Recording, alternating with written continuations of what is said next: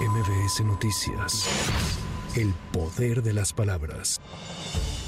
La Junta de Coordinación Política de la Cámara de Diputados avaló la propuesta de discutir en un mega parlamento abierto con foros nacionales y regionales las iniciativas constitucionales del presidente de la República. Por su parte, el coordinador de la bancada del PAN, Jorge Romero, aseguró que no habrá aprobación expreso al vapor de las propuestas y subrayó que su partido tiene claro qué iniciativas no apoyarán. Las que no vamos a apoyar jamás, como lo he dicho por muchas ocasiones, es la destrucción de los organismos constitucionalmente autónomos. No vamos a apoyar una reforma al Poder Judicial que no solamente habla de electorizar los cargos de jueces, juezas, magistradas o ministros. No vamos a apoyar una reforma electoral que el mismo presidente sabe que no tendría ningún efecto para el proceso electoral que se avecina en el 2024. Y nunca vamos a apoyar una reforma que pretenda militarizar las fuerzas y las tareas de seguridad pública. Eso es algo con lo que el PAN no va la Suprema Corte de Justicia de la Nación confirmó la resolución del Instituto Nacional de Transparencia, Acceso a la Información y Protección de los Datos Personales, mediante la cual ordenó al Centro Nacional de Control de Energía proporcionar los precios de los contratos celebrados en 2022 bajo el protocolo de emergencia para la adquisición de potencia en el sistema eléctrico de Baja California. Consideró infundado el recurso de la Presidencia de la República, ya que no acreditó que la difusión de los precios ponga en riesgo la seguridad nacional.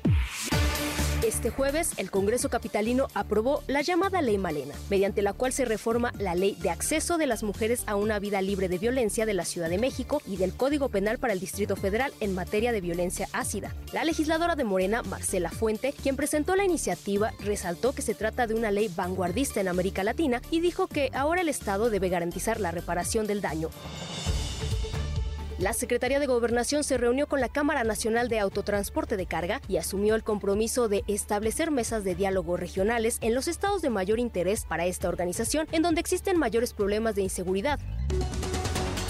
La gobernadora del Estado de México, Delfina Gómez, y empresarios anunciaron la inversión de 4 mil millones de dólares a través de diversos desarrollos industriales para la entidad en los próximos cinco años y la generación de miles de empleos para la entidad. Lo anterior durante el evento de colocación de la primera piedra de las instalaciones de la empresa DHL Supply Chain en el Temex Park, en el municipio de Nextlalpan. La gobernadora dijo que en la zona de este complejo industrial circula el 45% de la carga nacional terrestre, el cual proyecta ser el epicentro del desarrollo económico.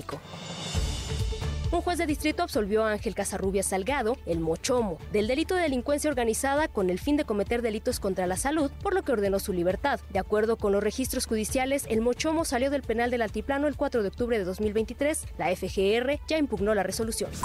Con información de reporteros, para MBS Noticias, Claudia Villanueva. MBS Noticias. El poder de las palabras.